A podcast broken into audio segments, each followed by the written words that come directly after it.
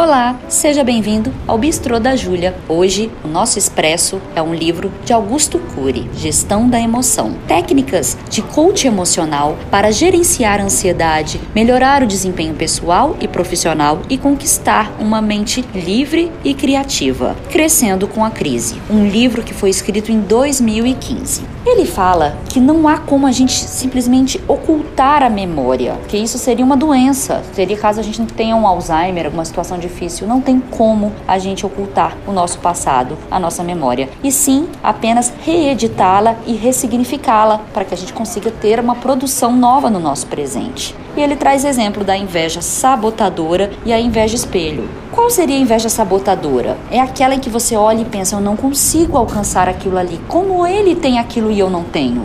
É a lei do menor esforço, aonde eu trago os meus sentimentos de raiva, ódio, ciúmes, Toda inveja sabotadora, ela é predadora, destrutiva e asfixiante. Já a inveja espelho trabalha muito o sentimento de admiração, quando eu olho o outro e penso, vou galgar o meu caminho. Como eu chego ali? Se a pessoa que eu estou olhando e admirando chegou, quais os passos que eu faça o meu próprio caminho? E aí a inveja espelho te oferece a possibilidade de conquistar, desenvolver competência, sua família, sua empresa, seu social, seu financeiro. É onde você olha e você busca galgar. É a lei do maior esforço e ele traz várias técnicas de gestão da emoção. Pensar antes de agir, não reagir pelo fenômeno da ação e reação, exaltar a pessoa que erra e antes mesmo de exaltar o erro que ela fez. Nossos cérebros, eles são complexos e é por isso que a gente precisa de um treinamento sofisticado. É por isso que nós, seres humanos, temos um tempo muito mais longo de autonomia até o filhote crescer e conseguir ver do que os outros animais, porque nossos cérebros são mais complexos. E é preciso então que nossas funções emocionais sejam combustíveis para as nossas funções intelectuais. Sem uma gestão da emoção, toda a sua intelectualidade pode cair ao léu a gente pode não conseguir ter essa força interior para fazer a gestão da nossa própria vida. E aí ele traz alguns exemplos, inclusive bíblicos, como Caim e Abel, para essa é, comparação entre a inveja sabotadora e a inveja espelho. Traz também exemplos de coaching na Grécia. O que seria o coaching na Grécia? É aquela busca do treinamento esportivo e intelectual dos filósofos e dos pensadores gregos que buscavam muito mais o treinamento em si do que o resultado. A meta não era vencer, e sim treinar porque quem sobe aos pódios não são os mais hábeis, e sim os mais perseverantes. Sócrates era um coach especialista na arte de perguntar, e as respostas elas se tornam câncer das novas ideias. Traz aqui exemplos então das metas de da mega técnica de gestão da emoção. Um, ser fiel à sua consciência e traz como exemplo Sócrates, que aceitou o suicídio do que se desfazer dos seus próprios valores, diferente de crenças limitantes. É preciso a gente observar a diferença entre a gente estar aberto, tá, para reduzir e ressignificar as nossas crenças e a diferença entre você ser fiel àquilo que você acredita, a sua própria consciência. Contemplar o belo, e aí ele traz o exemplo de Viktor Frankl no livro Em Busca do Sentido, que a gente busca sempre olhar. No caso de Viktor Frankl, era contemplar mesmo a própria mente humana, aqueles que se mantinham vivos frente a uma situação de guerra tão, assim, do holocausto tão deprimente. Encontrar-se com a existência existência da própria vida, tá? Tornar-se cada vez mais intenso e não tenso e ser altruísta, porque ser altruísta é o prazer de se doar, se entregar mais e se enclausurar menos. O prazer de viver e a liberdade emocional, elas exigem libertar os outros, libertar as outras pessoas e não confiná-las emocionalmente falando. Pensar como uma humanidade, porque fazer uma outra pessoa feliz gera dentro da gente uma explosão motivacional. Doar-se sem esperar contrapartida ainda que seja legítimo a sua, a, o seu direito de, de retorno. Mas a construção da sua liberdade emocional precisa se desvincular completamente desse retorno. Liberdade é mais do que expressar as próprias ideias. Afinal, todas as pessoas têm o direito também do, de terem as críticas. Então, quem se doa esperando um reconhecimento, ainda que essa expectativa, como eu disse, seja legítima, ele constrói uma armadilha mental. Nasce livre ou preso, no sentido da nossa emoção. Na nossa emoção, todos nós nascemos neutros. E aí, com o tempo, com as agruras da vida, vamos nos encarcerando pelo sofrimento antecipado, pelo conformismo, pelo coitadismo, pelo baixo limiar às frustrações e pela inveja sabotadora. Então, para você ter uma estabilidade emocional, você não pode comprar aquilo que não te pertence, você precisa soltar. É preciso que você veja a possibilidade de soltar as, todos os seus dores emocionais para que você consiga ser criativo e levar a sua vida adiante. E aí ele traz alguns exemplos, como coach na história. Ele fala do Império Romano, que durou mais de 700 anos. Foi injusto, sim, sabemos, não estamos falando a favor de guerras. E ninguém ama ser dominado. Mas como o Império Romano conseguiu se manter por tantos anos? Porque eles mantinham respeito pela liberdade dos seus dominados, pela cultura e pelas práticas religiosas desses povos. Com isso, eles irrigavam o inconsciente coletivo dos povos. Nenhum líder deve relaxar nas primaveras, mas treinar as habilidades e se preparar para os invernos. E assim ele faz esse comparativo entre o coach do passado e o coach moderno. E traz alguns itens muito interessantes para a gente dar uma olhadinha aqui, como a disciplina para treinar incansavelmente, a determinação para sobreviver ao cárcere cárcere da rotina, o anti-imediatismo, para valorizar o processo tanto mais do que o próprio resultado. Planejamento a médio e longo prazo para construir resultados sustentáveis. Coragem para enfrentar os riscos, pois sem riscos nós nos encarceramos na masmorra do tédio. Humildade para valorizar as vitórias e uma generosidade para exaltar os derrotados. Capacidade de se reinventar no caos quando o mundo desaba sobre si. É preciso renunciar à busca de ser perfeito, é preciso renunciar à própria perfeição. Então, para isso, você precisa ter uma autoconsciência e uma análise do eu. Quem eu sou? Eu cedo para uma qualidade de vida? Eu busco essa qualidade de vida em mim? Como eu posso fazer outras pessoas mais felizes? Eu me embriago pelo conformismo ou eu tenho sede de aprender, coragem intensa de me reciclar? Busque um auto mapeamento. Porque quem não se automapeia não se localiza. Quem tem medo de se ver será aterrorizado pela vida.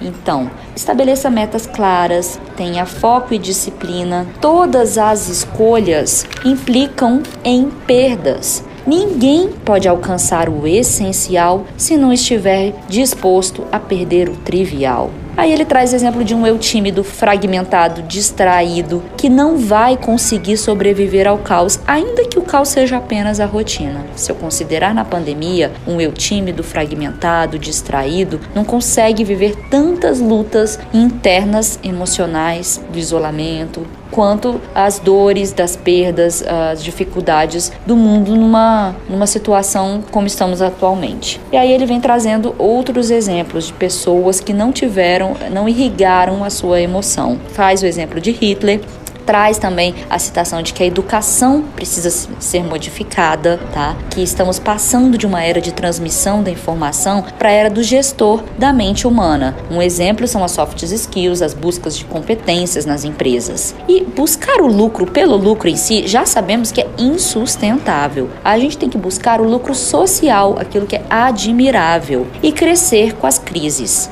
Quando houver uma crise em, tempo, em tempos de conflito, psicoterapia nos auxilia. Mas no momentos de paz, ele traz o exemplo de que coaches podem nos auxiliar. Porque o sucesso é mais difícil de ser trabalhado do que o fracasso. O risco do sucesso é que ele não é sustentável. A gente já sabe que haverão situações difíceis da vida logo ali. Afinal, a gente está sempre aí. Não é um jogo, né? É, então, para ser um líder, você não precisa anular a sua sensibilidade. Muito pelo contrário, é por meio dela que a gente ilumina a vida. A gente consegue trazer poesia. Um líder não anula a sensibilidade nem elimina a poesia da vida, ele irriga. Quem vence sem riscos triunfa sem glórias.